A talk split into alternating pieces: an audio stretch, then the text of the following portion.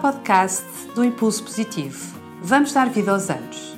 O Impulso Positivo é uma plataforma de conteúdo focada no tema da longevidade e do envelhecimento ativo e positivo, cujo propósito é dar vida aos anos. E eu chamo-me Sofia Alçada e sou a vossa anfitriã de hoje. Vamos começar então mais um podcast sobre o tema da economia da longevidade, tendo como nossa convidada a Ana Sepúlveda, socióloga e managing partner da 40 Mais Lab. Sabemos que cada vez temos mais anos de vida, mas a questão é como adicionamos vida a esses anos. Como está a nossa sociedade, e neste caso as empresas, preparadas para receber esta grande fatia da população, cada vez mais apta e com vontade de continuar ativa e de fazer a diferença? E é sobre este grande tema que falamos na nossa rúbrica de Economia da Longevidade.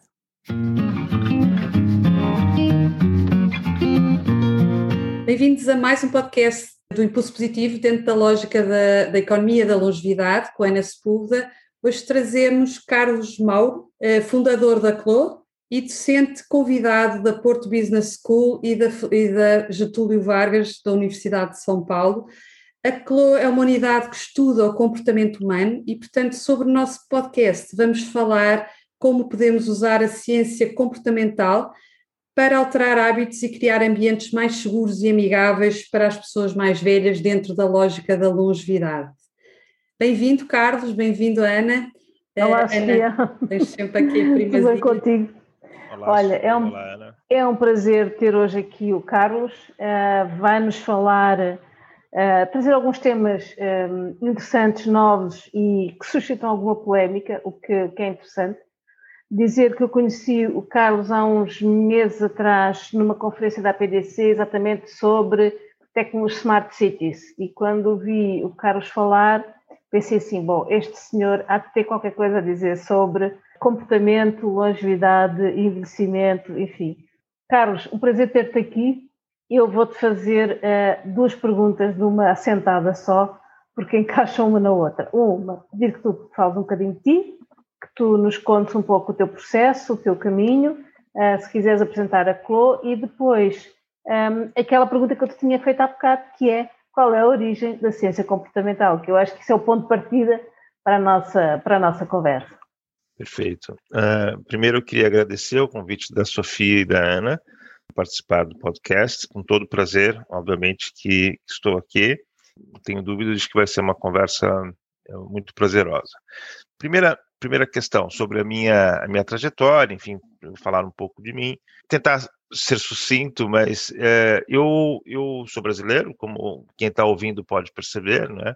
mas eu estou em Portugal há 17 anos, há 17 anos eh, vim para cá e moro no Porto, vim para passar três anos, não é, para fazer um projeto de pesquisa e para fazer meu doutoramento na Universidade do Porto, meus filhos eram pequenos e eu já dava aulas no Brasil há cinco anos e acabei é, ficando, fui ficando e depois recebi um convite para para ficar aqui, fazer o pós-doutoramento, é, que foi o que eu fiz. Tive uma bolsa da FCT de seis anos ainda na época, mas acabei fazendo dois anos e depois fui contratado pela Universidade Católica, dei aulas durante seis, sete, sete anos, né? Eu fui professor de carreira é, lá também. E depois, em 2015, numa viagem, uma viagem, eu tive um semestre, na verdade, nos Estados Unidos, na Universidade da Pensilvânia, numa escola de negócios chamada Wharton School, e lá uh, fazendo pesquisa, fazendo investigação. Desculpa. Pesquisa em que área? Na parte comportamental? Das ciências comportamentais, exatamente. Formação de base é dentro das ciências comportamentais. A minha formação é economia. Economia. Né?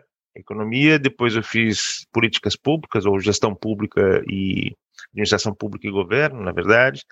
Depois eu fiz o doutoramento em psicologia, no, de, desculpa, em filosofia, numa área mais ligada à psicologia que a gente chama de ciências eh, cognitivas, eh, sobre estudos experimentais ligados à ação humana, e pós-doc na mesma área.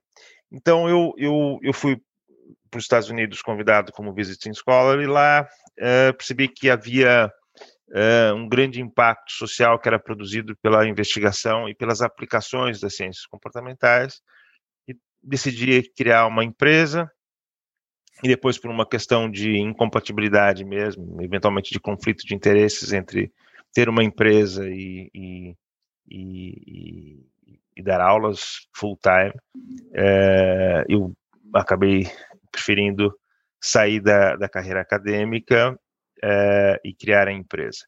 Depois de alguns depois de algum tempo uh, full time na empresa, eu decidi voltar a dar aulas como professor convidado, porque faz parte do meu do meu DNA, do meu ADN, não é?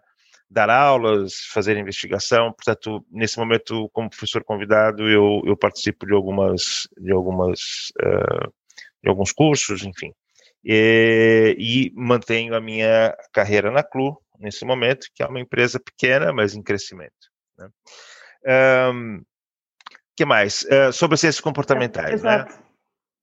As ciências comportamentais, é, é, tem uma coisa antes que eu queria dizer. É, nós podemos dizer ciência comportamental no singular ou ciências comportamentais no plural. Não é indiferente, mas é importante explicar uma questão crítica aqui. Eu considero correto ciências comportamentais no plural, tá? Mas não significa que quem diga ciência comportamental está errado, tem uma visão por trás que é diferente. Ciência comportamental pressupõe que existe uma ciência que unificou de alguma forma a explicação sobre a, a, o comportamento humano e que uh, tem uma resposta objetiva ou respostas objetivas sobre eh, questões ligadas ao comportamento. Quando eu digo ciências comportamentais, eu falo de um conjunto de ciências que formam uma área multidisciplinar, portanto, ela não é interdisciplinar, ou seja, não é uma ciência que foi criada dentro de outras, a partir de outras ciências, mas sim uma área multidisciplinar que se beneficia do conhecimento da psicologia, da economia, da sociologia, da antropologia, até do direito, de certa, é, certa maneira. Portanto, são ciências que lidam com o problema do comportamento, e aí, obviamente, se inclui também, porque não as neurociências, ou a ciência cognitiva, ou as ciências cognitivas, na verdade, e outras disciplinas que podem contribuir é, para a explicação, para a previsão e, e, e principalmente para a mudança comportamental. Então, as ciências comportamentais constitui um feixe de disciplinas, digamos assim, que teve início nos anos 40, com alguns projetos curiosos no final dos anos 40, de criação de uma área científica nos Estados Unidos que tinha as ciências sociais eh, aliadas à biologia. Porque havia uma questão curiosa. No pós-guerra, muita gente associava ciências sociais a socialismo nos Estados Unidos, inclusive financiadores. Havia uma uma certa ignorância sobre o que eram as ciências sociais, um pouco, infelizmente, daquilo que tem acontecido em alguns países, nomeadamente o Brasil ainda, sobre o conceito de ciências sociais e a ligação com o socialismo, etc. Então, por essa razão também, as ciências sociais foram, foram as ciências comportamentais foram criadas como uma forma de garantir a subsistência das ciências sociais também, ou seja, dava-se um outro nome, havia um outro arranjo institucional e o financiamento da investigação podia continuar. Mas, para além disso, e na minha opinião, o foco principal era realmente o interesse no comportamento humano, juntando as ciências sociais com a biologia, por exemplo, partes de, principalmente da psicologia, etc. Pronto. Uh, esse, eh, essa, essa, uh, esse, esse, feixe de, de, ciências foram, esse feixe foi se desenvolvendo nos anos 70, aqui já falando um pouquinho da, da economia comportamental, das ciências comportamentais, como nós entendemos hoje. Nos anos 70, dois cientistas uh, israelenses, o Amos Tversky e o Daniel Kahneman, começaram a fazer uma série de experimentos, de experiências comportamentais, mostrando que nós não agíamos ou não agimos, na verdade, da maneira definida por aquilo que nós chamamos teoria da escolha racional, que diz que nós tomamos decisões de forma racional, levando em consideração determinados pressupostos e axiomas da racionalidade, que, tá, teoricamente, que estão de, teoricamente definidos. Né? Eles mostraram várias anomalias e fizeram isso durante os anos 70, anos 80, depois o, o, o, o, nos anos 90 o, o Tversky morreu, mas o Kahneman continuou e ganhou o prêmio Nobel em 2002, tá? O prêmio Nobel de Economia, porque mostrou que nós não tomamos decisões como uh, a teoria econômica convencional dizia, né, afirmava que nós tomávamos, uh, isso aumentou é, muito interesse por essa área e começaram, obviamente, as aplicações no dia a dia. Então, como que nós podemos usar esse conhecimento para mudar o comportamento das pessoas? Uh, vou dar um exemplo muito simples. Se nós pensamos que as pessoas são puramente racionais, no sentido de, fazer, de realizarem uma análise custo-benefício das suas ações e só agirem se o custo for inferior ao benefício, nós imaginamos que só essas informações e só esse modo de cálculo que define o comportamento humano. Se nós imaginarmos de uma maneira alternativa que nós não fazemos esse, essa análise custo-benefício de forma perfeita, que nós levamos em consideração informações que não são relevantes uh, e que fatores da arquitetura de decisão ou fatores que estão no processo de decisão influenciam a nossa, a nossa resposta ou o nosso comportamento, nós temos um conjunto muito grande de outros possíveis arranjos para tomada de decisão. Então, um exemplo muito simples, tá? Quer dizer, o mais simples possível. Se eu altero, se eu diminuo o tamanho do prato, né?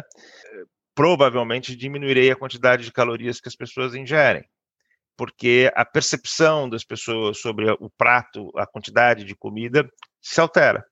Só que racionalmente as pessoas não deveriam fazer esse, esse, esse cálculo, digamos, uh, influenciado por essa percepção equivocada, porque as pessoas sabem, eu coloquei três colheres de arroz, ou cinco colheres de arroz, ou três bifes, dois bifes, ou um bife, etc. Mas as pessoas alteram seu comportamento por conta da percepção do volume que tem num prato.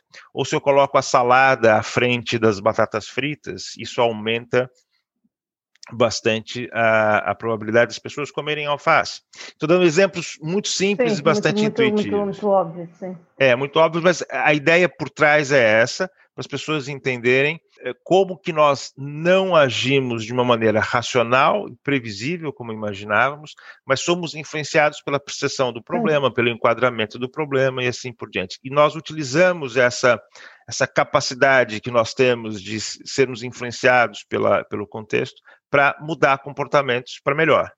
Uhum.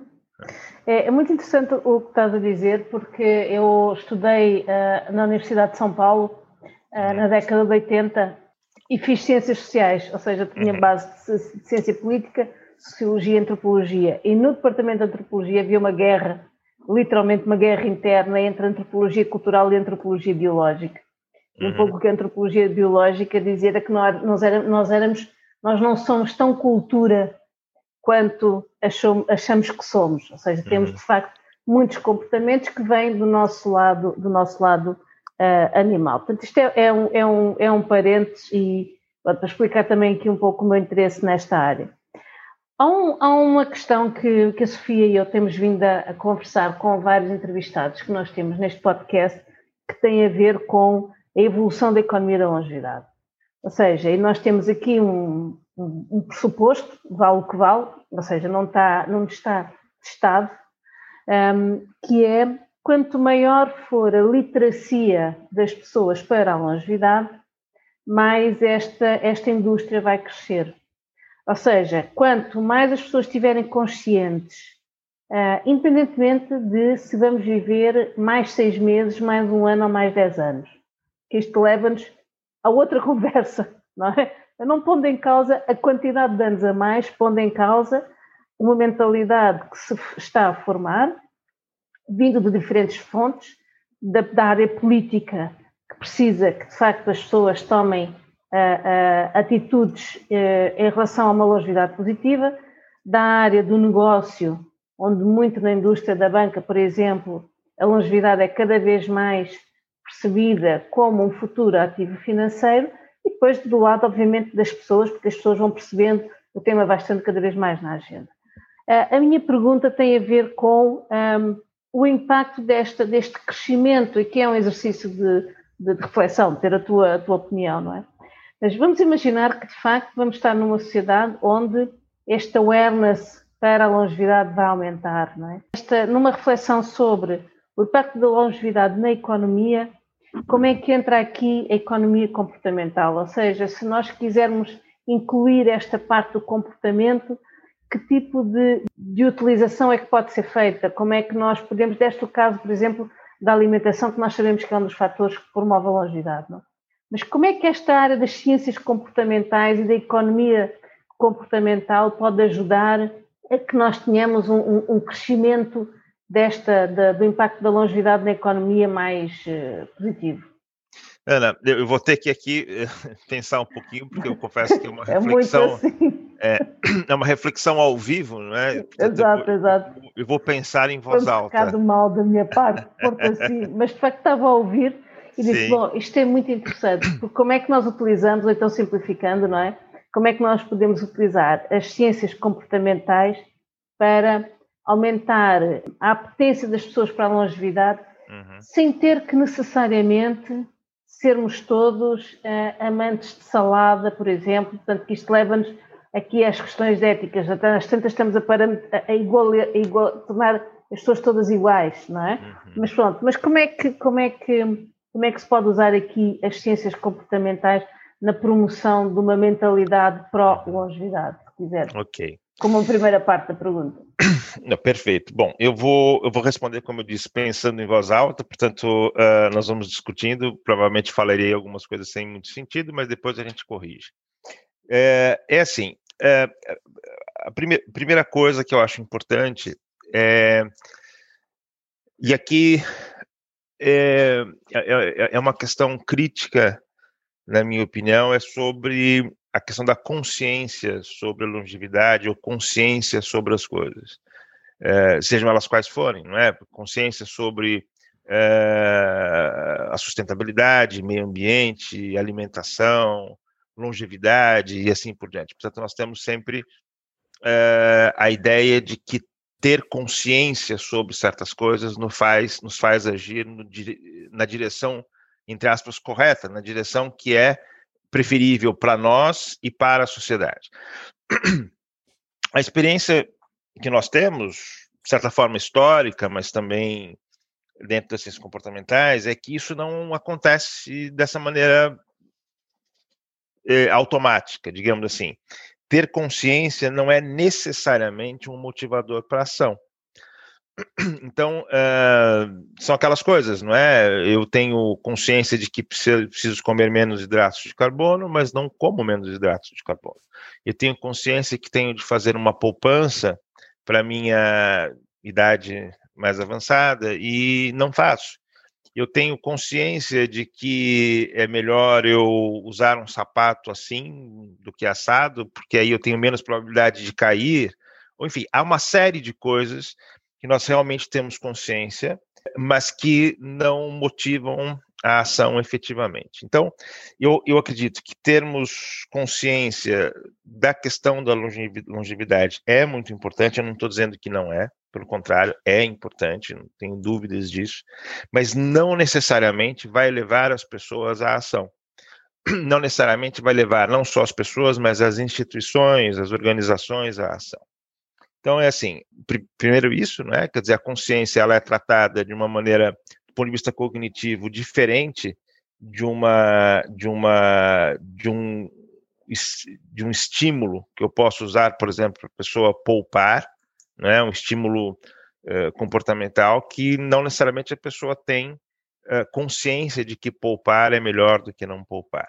Então eu vou dar um exemplo aqui de um que foi que foi um exemplo interessante nos Estados Unidos, um experimento que foi feito com o IRS americano, em que as pessoas recebiam, tinham, usavam, utilizavam uma app, eh, e quando elas tinham o, o, o, reembolso do IRS, elas recebiam uma mensagem que dizia assim: Olha, você, João, você acabou de receber mil dólares de reembolso do IRS, quanto desse valor você vai querer poupar? A pessoa punha a porcentagem e fazia a poupança imediatamente.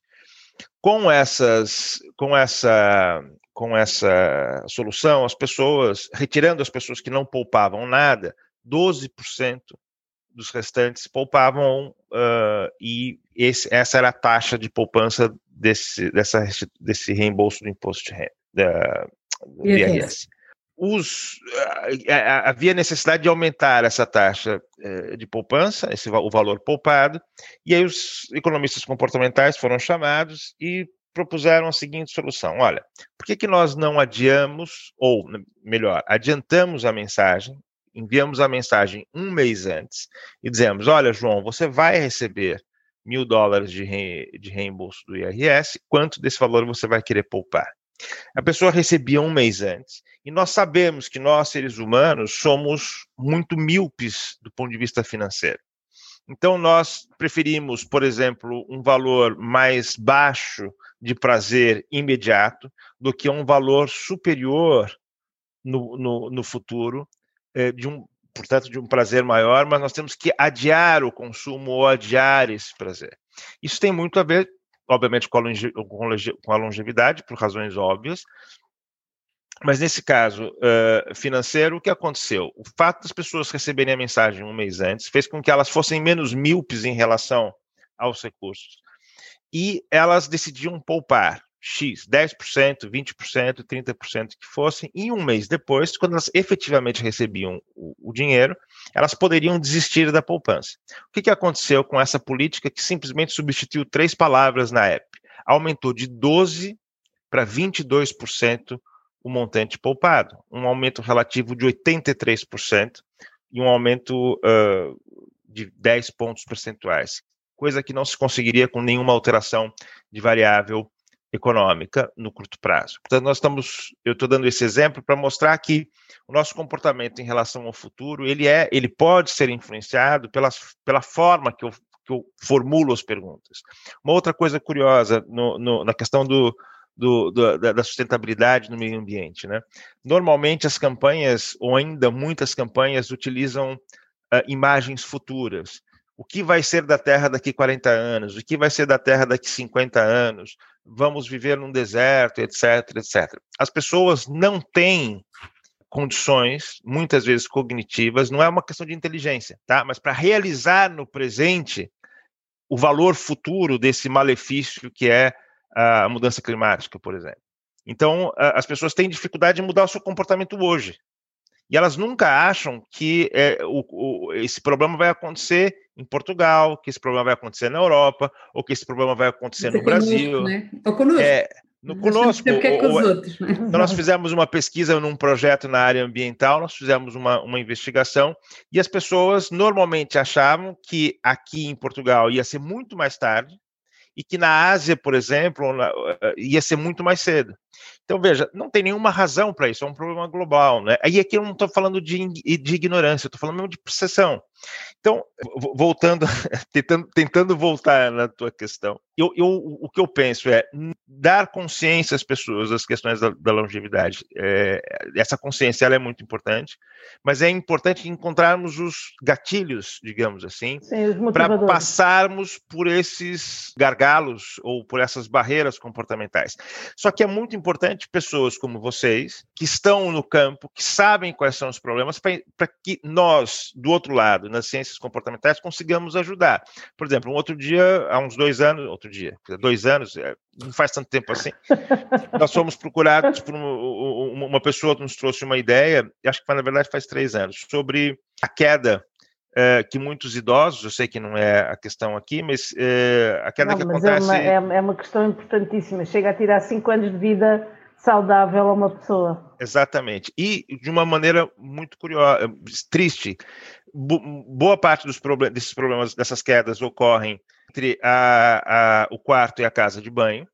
São problemas que são locais, portanto, uma mudança do tapete, uma mudança de uma mesinha, de um bibelô que está ali em cima materiais, da luz, materiais. coisas desse gênero. Essas mudanças poderiam ser ser uh, realizadas. E depois tem, nós temos vários problemas uh, sociais envolvidos. As pessoas não querem voltar para casa muitas vezes, a, a, família não sabe como lidar, uh, muitas pessoas ficam deprimidas porque ficam com problemas e problemas que poderiam ter sido evitados. Como? A própria pessoa poderá ter alguma dificuldade de retirar determinados objetos uh, da sua casa e melhorar esse caminho entre a casa de banho e, e, e, a, e o quarto e outras coisas em outras partes da casa. Mas existe um protocolo americano com mais de 100 itens que as pessoas têm que olhar.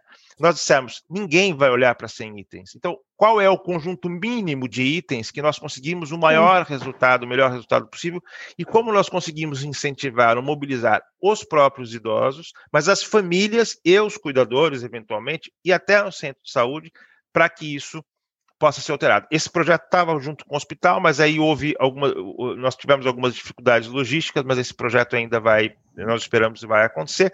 Mas isso é para dar um exemplo, ou seja, é, existe muito conhecimento e muita informação dada aos idosos em relação à questão das quedas, as razões das quedas, mas não necessariamente eles mudam o comportamento. Então, mas precisamos... isso, era isso que eu ia perguntar, ou seja, é. Será que a forma como a informação está a ser passada é assimilada pelo nosso, eu vou chamar subconsciente, não do ponto de vista técnico, uhum. não é? Sim, Ou sim, seja, sim.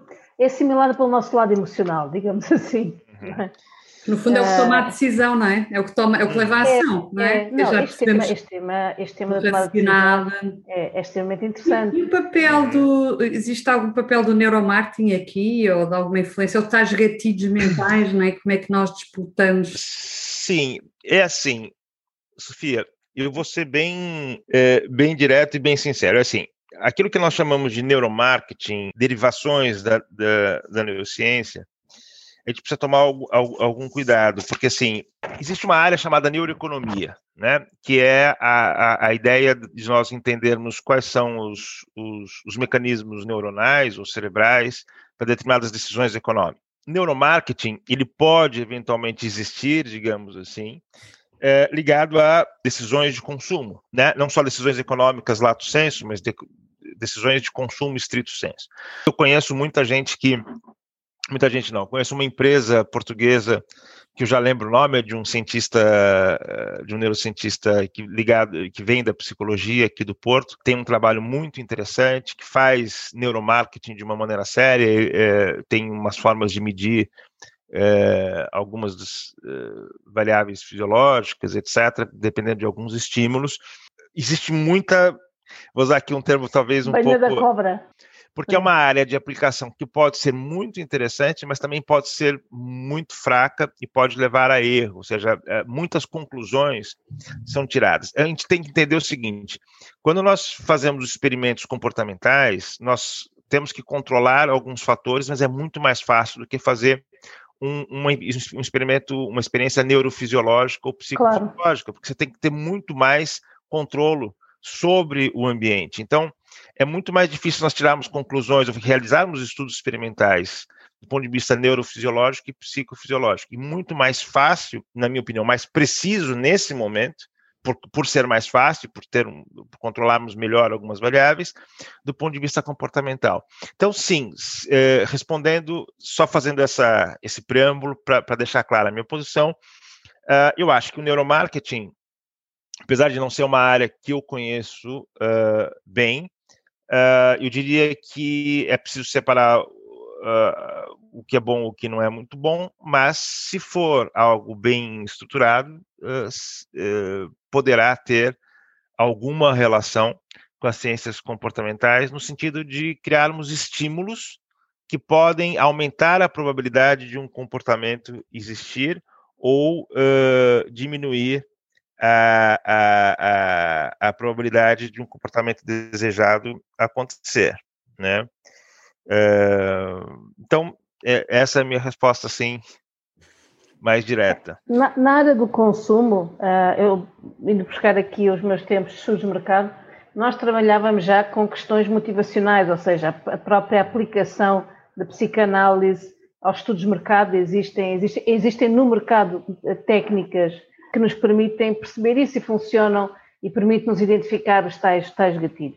Há um, há um, aspecto que eu gostava de aprofundar contigo, uh, Carlos, e que tem a ver com esta questão da visão de futuro, porque de facto parece-me ser crítica, não é? Crítica porquê? Por ser crítica em si, não é? Eh, termos uma visão de futuro é, é, é crítico, permite-nos antecipar um conjunto de coisas, permite-nos começar a moldar, seja o nosso futuro, seja o futuro da nossa sociedade, de uma forma mais, uh, vou chamar eficaz, não é? Mas um, ehm, gostava que, que aprofundasses um bocadinho esta, esta, esta análise das ciências comportamentais sobre como o ser humano projeta o futuro, em que sentido? No sentido de alguns, eu vou-lhe chamar dicas práticas. Não sei se é melhor, mas a ideia é esta. Porquê? Porque neste momento, por exemplo, a nível europeu, a Europa está a pensar cenários de futuro para a economia da longevidade. Eles falam silver economy, mas é disto que estamos a falar. Uh, estamos neste momento, e na altura que este podcast está a ser gravado, está a ser uh, debatido o livro verde para o futuro do trabalho. Uhum. E a sensação que eu tenho é que estamos numa lógica muito racional. Uhum. Portanto, estamos a, a, a tentar ser uh, racionais, estrategas, políticas públicas, enfim, e, e temo que um, ehm, não haja assim uma adesão muito grande entre políticas públicas e aquilo que uh, uh, e a solução dos problemas que estão na raiz das políticas públicas que estão a ser pensadas Uhum. Ou melhor, que esta, que esta adesão poderia ser incrementada se nós de facto tivéssemos aqui uma visão uh, das ciências comportamentais e da economia comportamental, ou seja, trazer economia comportamental aqui para o meio desta conversa. Também é uma pergunta interessante e vamos refletir aqui em conjunto. É assim, como economista, eu, eu não posso dizer que um pensamento estritamente econômico da longevidade não é importante, mas eu, eu tenho que aqui fazer um, um parênteses. É assim, é, o que eu estou dizendo é, é ok, é, fazer contas simples como o aumento da expectativa de vida, média de vida ao nascer é X, né, o aumento, né? Vamos ter X pessoas aposentadas, reformadas, X pessoas pagando por essas reformas, mas nós temos um problema previdenciário, ou seja, questões ligadas ao pagamento das, das aposentações, das reformas, etc. Então, nós temos aqui uma questão: o aumento do tempo que a pessoa passa, tra passa trabalhando. Imagina que um dia nós chegamos a 150 anos, né, de média. Pronto, faz sentido as pessoas trabalharem até 100 anos, se calhar, né, ou até mais. Pronto, a, a, questão, a questão nem é essa, a questão é olhar para questões econômicas uh, para elementos econômicos estrito senso faz sentido para que a gente consiga fechar a conta. O outro problema é ético, e eu diria ligado mais à filosofia moral e às questões comportamentais, que tem a ver uh, com, com coisas como: imagina que uh, nós queremos fazer com que as pessoas comam melhor, né? ou que as pessoas façam exercício. Ok, o que, que nós podemos fazer? Nós podemos criar um voucher ou um um crédito para as pessoas de mais idade utilizarem apenas em, em ginásios, ou utilizarem, receberem essa poupança se e só se de, demonstrarem que fizeram exercícios, umas coisas bizarras. Eu sei que isso não vai acontecer, mas é só para dar o um exemplo pelo absurdo, tá? O problema olhar... é que já acontece, não é? Temos seguros, ah, já acontece. temos seguros que ah, temos é benefícios se nos portarmos bem. É verdade. É lá, não é? Sim, o problema sim. é que eu acho o que a prémio, corrida... É, é o prémio temos prémios por isso, não é? Pronto. Agora, o, o, o, que acontece é o seguinte: se nós queremos efetivamente mudar o comportamento das pessoas, para melhorar a qualidade de vida dessas pessoas ao longo do tempo, faz diferença, por exemplo, saber que as pessoas mais jovens, elas na verdade elas querem abrir caminhos, né? As pessoas, as, as pessoas mais jovens, elas estão, do ponto de vista comportamental, abertas a, a, a, entre aspas, criar problemas, a, a, a experimentar coisas. E o que eu estou falando não é senso comum, eu estou falando do ponto de vista mesmo do, do, do raciocínio. Uma pessoa de mais idade, a partir dos 45, 50, provavelmente, ela começa a perceber uma a ter uma percepção diferente do tempo. Eu tenho 49, vou fazer 50 o ano que vem, e eu vejo a minha. Eu, eu, percebo o tempo de uma maneira diferente, e não tenho problema nenhum em falar nisso. Quando eu tinha 35 anos, eu olhava para frente e via muitos mais anos. E nesse momento eu vejo, não menos, mas eu vejo, não uma aceleração, mas eu vejo que eu tenho menos horizonte. Mas, ok, independentemente do problema que isso tem, algumas pessoas podem ficar chateadas com isso, mas a verdade é que isso altera a, a composição, a minha percepção de algumas coisas. Então, por exemplo, saber que se eu disser para as pessoas por exemplo, a partir dos 45, 50 anos, dizer que caminhar é, aumenta a flexibilidade, é, por exemplo, preserva a flexibilidade muscular ou, ou, diminui o processo de osteoporose, por exemplo, é muito a, a, o efeito é muito superior eu dizer o contrário, dizer que a pessoa vai perder flexibilidade, que a pessoa vai ter osteoporose ou piorar a osteoporose se não fizer alguma coisa. Portanto, enquadrar como ganhos ou como perdas faz toda a diferença. Então, não basta a gente dizer que as pessoas têm de fazer exercícios, que as pessoas têm de ter outra dieta, tem que saber como mudar esse comportamento. As pessoas são sedentárias, né? Uh, ou cada vez mais, nós vivemos uma vida diferente do que os meus avós no início do século XX viviam. E, portanto, uh, temos doenças específicas da, da, da, da, nossa geração e mudar esses comportamentos não é fácil. Da mesma maneira que não é fácil mudar comportamentos alimentares, da mesma maneira que não é fácil uh, fazer com que as pessoas descansem nos fins de semana ou procurem cultura, não sei. Então, é, é por isso que eu estava a dizer que vocês é que dominam a questão da longevidade é que tem de dizer quais são as questões relevantes e que produzem efeitos consistentes mais para frente e melhor aumentam a qualidade de vida. Do ponto de vista econômico, pode-se fazer esses cálculos, mas nós temos que pensar do ponto de vista moral ou do ponto de vista ético, depende do ponto de vista aqui, uma coisa ou outra, quais são as questões que merecem mais uh, uh, atenção e mais investimento, dado que os recursos são escassos. Né? Então, por exemplo, diminuir as quedas dos idosos é mais relevante do que, por exemplo, uh, criar um, uma política para as pessoas caminharem mais ou comerem mais salada. Não sei. Se os recursos forem escassos, como são, né? se forem não são escassos, é preciso tomar essa decisão. Mas com as ciências comportamentais, e aqui não é fazendo propaganda, mas é dizendo uh, aquilo que eu realmente penso, com as ciências comportamentais nós aumentamos a eficácia das políticas com muito menos recursos. Eu, por exemplo, não preciso criar 20 campanhas publicitárias para fazer com que as pessoas mudem de comportamento em relação à poupança, como eu dei aquele exemplo. Basta eu alterar o sistema de envio da informação sobre o reembolso do, do IRS para as pessoas mudarem de comportamento. Eu não preciso dizer para as pessoas que elas têm que poupar, porque senão vai acontecer isso, aquilo, aquele outro. Eu não preciso criar uma consciência necessariamente, não que ela seja inútil, não é, mas eu não preciso fazer dar esse tiro de bazuca e o preciso, na verdade, é encontrar a melhor forma de mudar efetivamente o comportamento, que é isso que vai melhorar a qualidade de vida das pessoas. Nós estamos num projeto aqui, só para contar uma coisa, um projeto europeu, é, somos nós, né, a CLU, uh, uma, outra, uma, uma outra empresa, FYI, que é uma empresa de informática, o Hospital de São João, e uh, o GECAD, que é um grupo muito importante de inteligência artificial aqui de Portugal, que fica no ISEP, que é o Instituto Superior de Engenharia do Porto. Um, que é a criação de uma plataforma, de uma app, a gente ainda está decidindo, dedicada a, a, pessoas com diabetes tipo 2, uh, para aumentar a adesão uh, terapêutica, ou a, enfim, adesão uh, terapêutica, vamos dizer assim, o cumprimento das, da, da, da, enfim, basicamente a toma de, de, de medicação e mudar as dietas.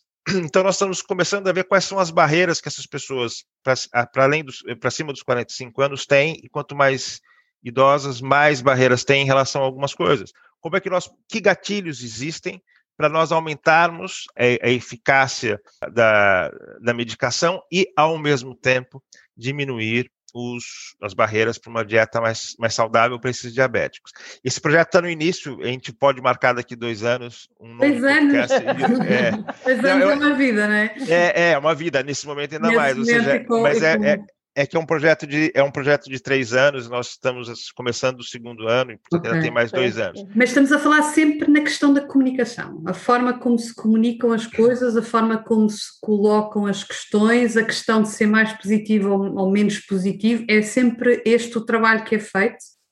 É, a comunicação é essencial. Nós não temos uh, muitas maneiras de, de retirar a, a, comunicação, mas nem sempre ela é o foco, né? Por exemplo, quando a gente, quando a gente, nós tiramos, quando nós mudamos a, a, a data do envio, né?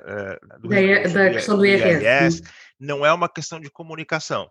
Também é, é, é timings de comunicação, é, não é? é, é, dá é, tempo para a pessoa processar a informação, sim, mas não deixa sim. de ser É, é uma questão de comunicação no sentido mais amplo da palavra comunicação, mas não é necessariamente uma forma só, é só de estratégia, é uma questão mesmo cognitiva, portanto tem a ver sempre com comunicação, que é difícil a gente evitar a comunicação, nem é necessário e nem é desejável, mas não é estritamente uma questão de comunicação, é também uma questão de comunicação. Quando a gente, por exemplo, diminui o tamanho do prato para as pessoas terem uma sensação, nós podemos dizer que é uma questão de processão, mas também eventualmente pode ter ligado alguma questão de comunicação, etc.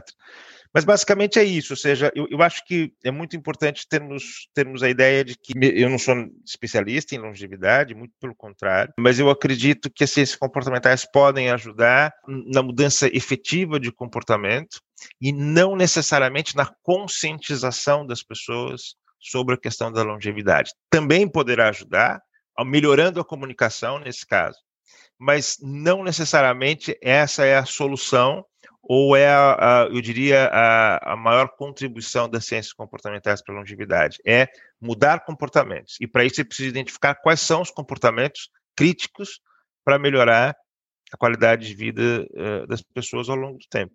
E a partir daí a gente entra e faz o, o trabalho, a festa. Exato. É assim, para um cientista comportamental, para uma empresa como a Clu, ter dados, mas principalmente ter problemas comportamentais é um, como que eu vou dizer, é um, é um parque de diversões, porque a gente vive de problemas no bom sentido, né? Nós, sim, sim. Se, se, a Ana ou a Sofia me disserem, Carlos, olha, nós temos um problema que é o seguinte: é, as pessoas numa determinada cidade não consomem verduras. Pronto. É, é claro que isso não existe. Uma pessoa, as pessoas numa cidade, isso não funcionaria assim. Mas para a gente é o desafio, esse que é o desafio, mudança comportamental, essa que é a, a chave, esses são os problemas-chave que nos interessam do ponto de vista científico. Parte de, um dos problemas na área da longevidade tem a ver, de facto, com o nosso envelhecimento e a forma como mudamos comportamentos, como nos adaptamos à nossa vida futura. Dou um exemplo. Agora, com agora que o envelhecimento é oficialmente uma doença, porque a partir de agora já é uma doença. Como é que é, é possível, não é? É um facto, portanto, isto vai mudar aqui um conjunto de coisas, mas o envelhecimento é uma doença. Mas, por exemplo, pensamos na questão do Alzheimer. O Alzheimer há uma fase em que nós estamos conscientes e podemos preparar a nossa vida para quando estivermos sem capacidade de raciocínio e de, e de avaliação da realidade. Este é um exemplo típico, mas felizmente nem todos nós vamos envelhecer e vamos ter Alzheimer. Mas há um conjunto de coisas que nós deixamos de estar atentos e que nos torna mais vulneráveis. Uhum. O grande dark side do envelhecimento, do aumento da longevidade, é a criminalidade, o aumento da criminalidade perante o idoso. Uhum. É, é, estatisticamente, vai ser o grande problema do futuro. Portanto, o grande problema do futuro vai ser, um, combater as tentativas de prática de crime por parte de outros e é utilizando aqui uma linguagem de, de, rua, as pessoas mais idosas põem-se a jeito. Uhum. Não se põem a jeito conscientemente. É preciso uhum. que nós tenhamos, ou seja, eu não vou de propósito pôr-me a jeito. Uhum. Há aqui um uhum. conjunto de coisas que acontecem. Faço um exemplo rápido para as pessoas perceberem. Uma senhora que eu conheço é uma senhora classe média alta, com cultura, com educação, enfim, é? Diríamos como é que uma mulher destas sujeitou-se a esta situação. Mas o que é facto é há uma, há uma fase da nossa vida em que deixamos de estar, um, e vou dizer tão conscientes, mas sabendo que a palavra consciente não é a palavra correta. Uhum. O que é que aconteceu? Aconteceu que um senhor aproximou-se dela, tratou pelo nome e ela pressupôs que ele a conhecia. Resumindo a história, ele acompanha a casa, entra em casa dela, vai ao quarto, rouba-lhe as joias e ela esteve a ver tudo e que só quando ele fecha a porta é que ela percebe que foi assaltada. E o, o, choque maior nem é o choque do assalto, o choque maior é como é que eu deixei, como é que eu permiti que isto não acontecesse. Porque eu fui conivente com tudo, ou seja, ele usou aqui um conjunto de, de digamos assim, as ciências comportamentais, sim, eh, sim, conhecimento empírico de rua, uhum. não é? O que é facto, e isto é um exemplo de algo que, vai, que nos acontece. Isto é uhum. inerente ao nosso processo de envelhecimento. E, e, e, este é, digamos assim, o grande problema. É. Esse caso específico que você falou, Ana, você relatou, eu não sei se, é, se esses comportamentais especificamente poderiam ajudar Nesse caso, era importante consciência nesse sentido, ou seja, era importante que as pessoas tivessem a consciência de que correm riscos. Mas, como você bem disse, a partir de uma certa idade, tendo ou não determinadas eh, questões eh, cognitivas, as pessoas tornam-se mais vulneráveis, mais crédulas em determinadas situações, etc. E, portanto, eh, esse caso específico, eu não sei se as ciências comportamentais ajudariam, Provavelmente esse assaltante uh, usou técnicas de persuasão da rua, que ele conhece. Eh, felizmente claro não usou sim, violência, claro né? é, mas a verdade é que pronto, esse é especificamente um conjunto ou é um dos elementos de um conjunto de coisas muito difíceis de serem resolvidas, porque nós estamos falando de uma pessoa que se aproveita de outra com uma estratégia bastante sofisticada, né? Porque é essa, esse, todo esse enredo que ele criou e etc. não é simples. Não é qualquer pessoa que sai fazendo isso. Portanto, há aqui conhecimento da parte dele. Agora, existem outras coisas que muito provavelmente podem ser feitas. Por exemplo, uh, o atendimento, eu não, eu não sei se esse é um problema ou não, mas eu já vi não necessariamente em Portugal, mas em outros países, problemas em relação aos idosos, falta de paciência com as pessoas mais velhas, nós falamos de pessoas mais velhas do que. Enfim. Claramente um problema não, igual, esse, eu diria. Esse é, é, é daqueles que está mesmo na lista, não é? Na lista. Há coisas, eh, há coisas como, por exemplo, como é que eu, eh, voltando ao caso da senhora, falámos em consciência, não é? Uh, há, um, há um projeto do, do, da Câmara Municipal de uh, Ontário, no Canadá, se não me engano. Uhum. Sei que é no Canadá, mas não estou certa da cidade.